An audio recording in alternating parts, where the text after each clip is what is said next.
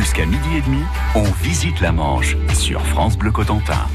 Et aujourd'hui, Lionel Robin est à Rétoville dans le Val de Serre, sur le site du moulin à eau de Marie Ravenel. Marie Ravenel était une poétesse, certes, mais aussi meunière par la force des choses. C'est ici, à la Coudrerie, qu'elle a grandi avec sa sœur et ses parents qui exploitaient ce moulin à eau.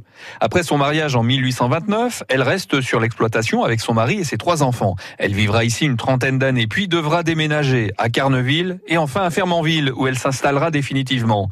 Céline Planck est chargée de mission au moulin. Elle est meunière boulangère et guide aussi sur le site. À l'origine, il y avait un moulin et une écurie et c'est tout. Et un grand bassin à l'arrière du moulin. Et lorsque les élus de la communauté de communes du canton de Saint-Pierre achètent et rénovent ces deux bâtiments-là, ils décident assez rapidement d'ajouter un fournil avec un four à bois pour faire des animations. Et il faut, l'idée étant d'accueillir des groupes, notamment des scolaires, il faut une salle où les abriter. Le moulin et l'accueil n'étant pas suffisants. On a décidé de construire une salle entre le moulin et l'écurie pour faire euh, comme une grande longère. Mhm. Et cette salle a été meublée comme une salle de classe des années 50. Et c'est bien vu parce que les visiteurs d'un certain âge adorent notre salle de classe des années 50. Alors si on observe tous ces corps de, de bâtiments, il y a des toits en chaume et en haut, euh, sur le, le fêtage du toit, il y a des plantes qui poussent Alors, il y a plusieurs. On entend beaucoup de choses à propos de ces plantes. Alors, le fêtage sur un toit de chaume, en tout cas ici, c'est un bourrelet de terre argileuse. Mmh. Pour pas que la pluie euh, entraîne les particules de terre et qu'on soit obligé d'entretenir ce fêtage, on y met des plantes qui vont retenir la terre là-haut grâce à leur système racinaire. Pour pas avoir à entretenir les plantes, à monter régulièrement sur le toit pour, pour bichonner les plantes, on met des plantes très rustiques. Ici, en l'occurrence, on a mis du l'iris et euh, de la joue-barbe. Alors la joue-barbe, on la voit pas beaucoup, on la voit au pied de la cheminée là. C'est ce qu'on appelle la barbe de Jupiter, où ça ressemble à un petit artichaut, c'est une plante grasse en fait. Donc l'une comme l'autre sont vraiment euh, rustiques et euh, elles ne craignent rien, ni la, pluie, la sécheresse, le gel. Elles se débrouillent toutes seules là-haut.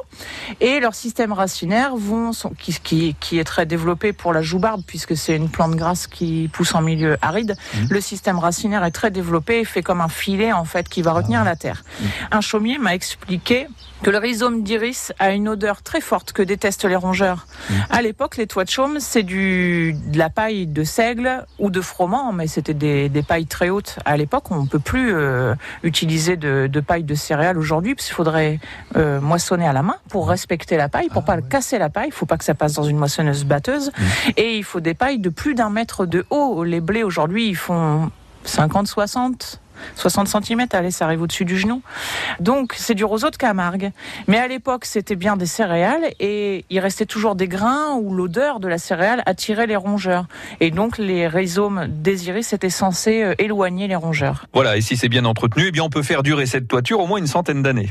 France Bleu France Bleu et C8 présente Jean-Pierre Mouniès, une vision pour l'Europe. Une fiction inédite des Chevaliers du Fiel, samedi 25 mai à 21h. Après la présidentielle, Jean-Pierre Mouniès se présente aux élections européennes. Invité de l'émission politique Vedette, un homme, un destin, il nous fait découvrir son quotidien et son engagement sans limite. Le chômage sera interdit en Europe. Les Chevaliers du Fiel, dans Jean-Pierre Mouniès, une vision pour l'Europe, samedi 25 mai à 21h sur C8. Un rendez-vous à la une de vos chroniques télé et sur francebleu.fr. France Bleu Cotentin. France Bleu.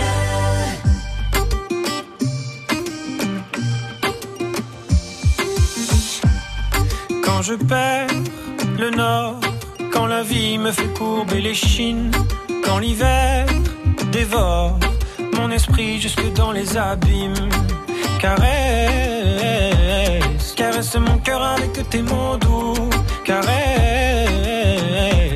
caresse mon cœur avec tes mots doux. Rien qu'en riant, tu donnes ce que tu génères est précieux. Rien qu'en étant là, tu donnes. Toi, tu donnes quand t'es toi, tu donnes tellement. Rien qu'en vivant, tu donnes ce que tu génères est précieux. Tu donnes. Tu connais ta chance. Toi, t'as choisi le côté qui scintille. Et tu sais la danse que fait l'existence quand tu brilles. caresse, caresse mon cœur avec tes mots doux, caresse, caresse mon cœur avec tes mots doux. Rien qu'en riant, tu donnes ce que tu génères est précieux. Toi, tu donnes tellement. Rien qu'en vivant, tu donnes. Ce que tu génères est précieux.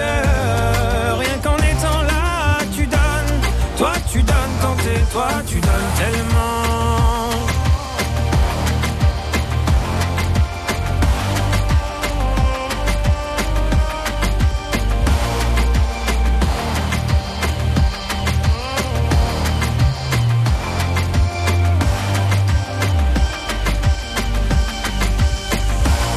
Ça ira, va, t'inquiète pas quand tu me le dis. Ça marche sur moi, je me dis que j'ai pas le choix, qu'avec les yeux que t'as, quand tu regardes la vie, on comprend qu'avec toi, il peut tout arriver. Ah ah, il peut tout arriver.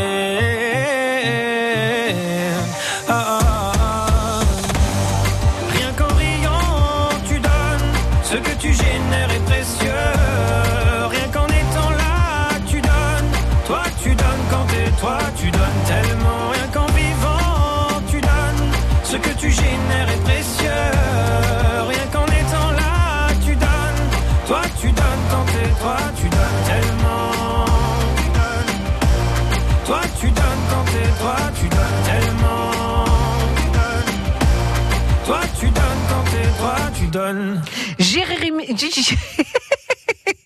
C'est la répétition des, des consonnes. Jérémy Frérot, tu donnes. Suivez le guide, on visite la Manche sur France Bleu Cotentin. Lionel Robin est sur le site d'un moulin à eau du Nord-Cotentin, un moulin construit au XVIIIe siècle. C'est ici qu'a habité au siècle suivant une certaine Marie Ravenel. Marie Ravenel, meunière mais aussi poétesse. Elle édite son premier recueil au début des années 1850 et reçoit un très bon accueil en librairie. On visite son moulin aujourd'hui avec Céline Planck, notre guide, qui fait aussi office de meunière ici. Alors, on était parti pour ouvrir la vanne. Bon, alors là, on est dans le, dans le moulin en tant que tel, hein, en fait, euh, dans la, la maison d'habitation qui jouxte euh, le moulin. C'est ça. Euh, en fait, le meunier louait le moulin de la Coudrerie au domaine agricole qui est juste après, là, juste au-dessus. Et il n'y avait pas de maison d'habitation, donc la famille du meunier vivait au rez-de-chaussée du moulin, en fait, dans, dans une unique pièce. Alors, on voit une cheminée. Euh, on sait, grâce aux mémoires de Marie Ravenel, que sa mère était fileuse et qu'elle filait le lin ou la laine à la lueur d'une fenêtre. Donc, euh, moi, je la vois très bien euh, dans l'angle de la pièce là, puisque c'est la seule grande fenêtre. Donc, au coin de la cheminée. Et j'imagine très bien Marie petite, à l'âge de deux ans. Euh, elle explique dans ses mémoires qu'elle quittait jamais sa mère, qu'elle restait euh, euh, tout près du rouet parce qu'elle elle aimait le, le bruit régulier du rouet, ça la berçait. Et donc euh, elle jouait avec les deux seuls livres qui sont ici au Moulin. On est en 1813. Il y a deux vieux taux mérités de ses aïeux. Elle en parle dans ces termes-là. Et moi je la vois très bien devant la cheminée, la petite, euh, à même le sol, en train de jouer avec les livres. Quoi. Elle dit les livres ont été les jouets de mon enfance. Ils m'ont tenu lieu de poupée. Pour vous dire un petit peu à quel point elle a aimé euh, la lecture et ce qui explique qu'elle est arrivée à, à devenir célèbre en écrivant de la poésie, quoi. Heureusement qu'on lui a pas donné une poupée. Elle avait, elle avait deux poupées. Elle explique Ah ouais. qu'on lui avait offert deux poupées et qu'elle les laissait sur un été, sur une étagère. Voilà. Elle ne jouait jamais avec. Ses jouets, c'était les livres. Alors ici, euh, on est à l'endroit où se trouve derrière vous une vanne qui va nous permettre de faire arriver l'eau et faire tourner le moulin. C'est ça. Je vais aller ouvrir la vanne du bassin pour faire sortir l'eau. Donc le- cette vanne permettait de réguler la vitesse de la meule. Plus je l'ouvre, plus ça va vite. Et puis ensuite, il y a une trappe. Donc c'est la manivelle qui est ici. Euh, elle, c'est le bouton marche arrêt. Si je ferme la trappe, l'eau va rouler au-dessus de la trappe et tomber en cascade de l'autre côté de la roue. Si j'ouvre cette trappe, l'eau tombe dans un trou qui est ménagé dessous, bien sûr, et va tomber dans la roue. C'est le poids de l'eau qui fait tourner la roue. Ce n'est pas le courant. C'est une roue à auger ou à godet. Tout ici est rudimentaire mais efficace. Aujourd'hui, on est à l'ère du faisceau laser et de l'œil optique.